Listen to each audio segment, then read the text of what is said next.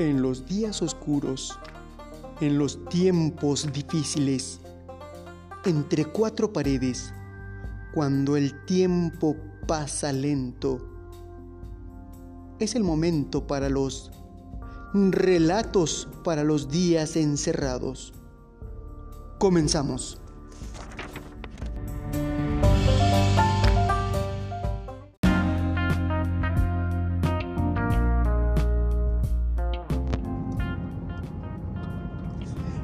Bienvenidos al tercer episodio de Relatos para los días encerrados. Hoy termina la primera semana de este encierro, de esto, de este distanciamiento social que estamos viviendo tú y yo.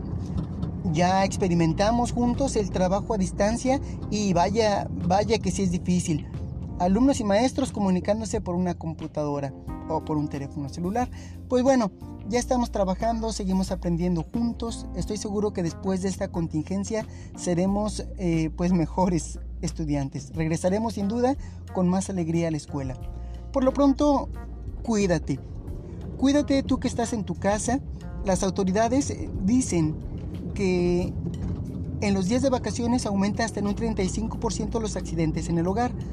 Pues bueno, si tú estás en tu casa y hay un adulto, pues sigue sus instrucciones para que no te vaya a pasar nada. Si tú estás solo en tu casita, pues cuídate.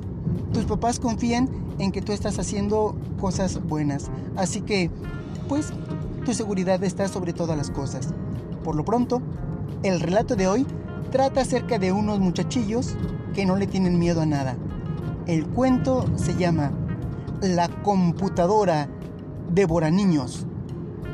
Escrito por algunos de mis alumnos de primer grado de primaria. Que lo disfrutes.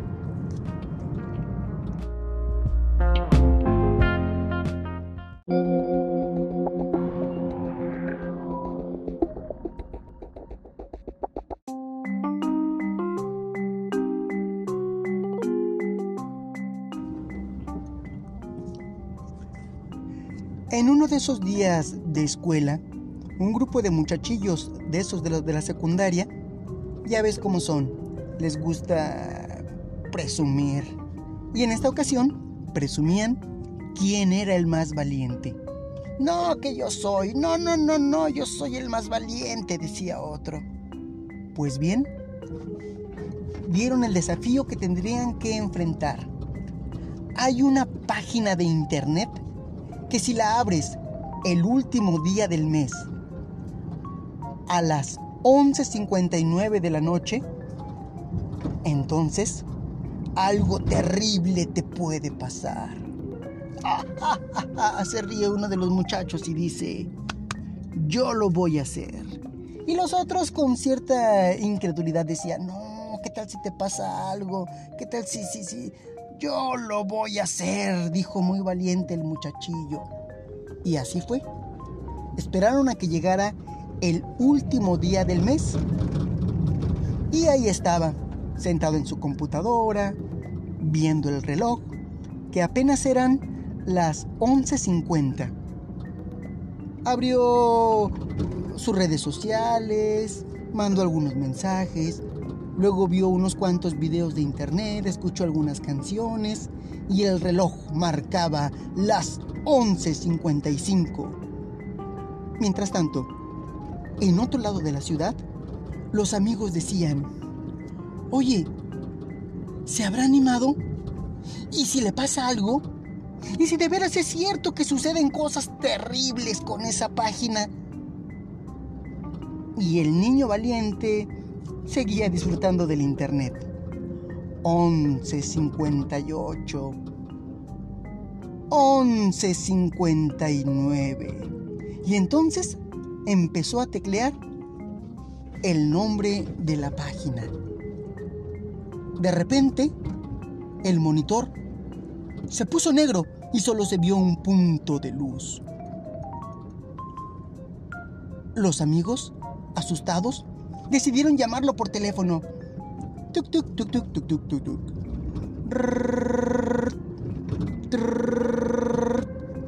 No contestaba.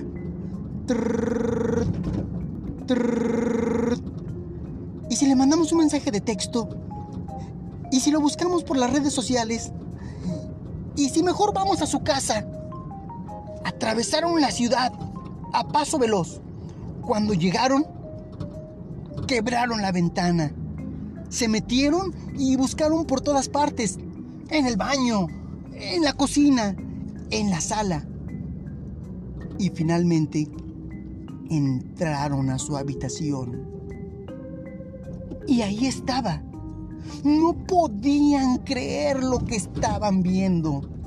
Allí, frente a la computadora, estaba un montón de pequeños cubos de colores que al parecer alguna vez habían formado a su amigo, a su valiente amigo. Y ahora parecían los píxeles tridimensionales de alguien que había sido atacado por una terrible fuerza digital desde la computadora. No podían creer lo que estaban viendo.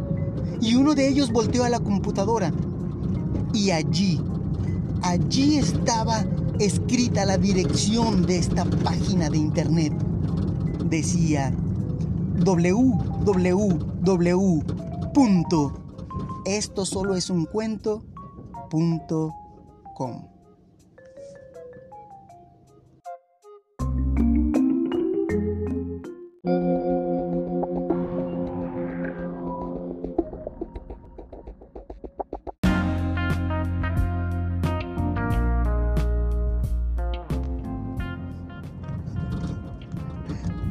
Así son algunos de los desafíos difíciles de entender.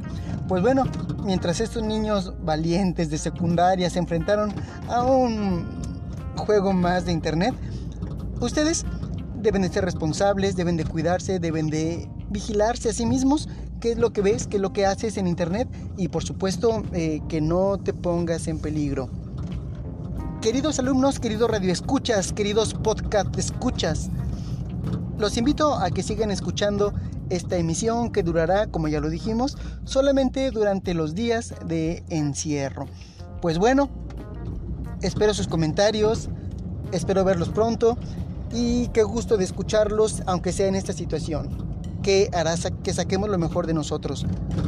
Mientras tanto, los espero para el próximo relato, para los días encerrados. Hasta la próxima.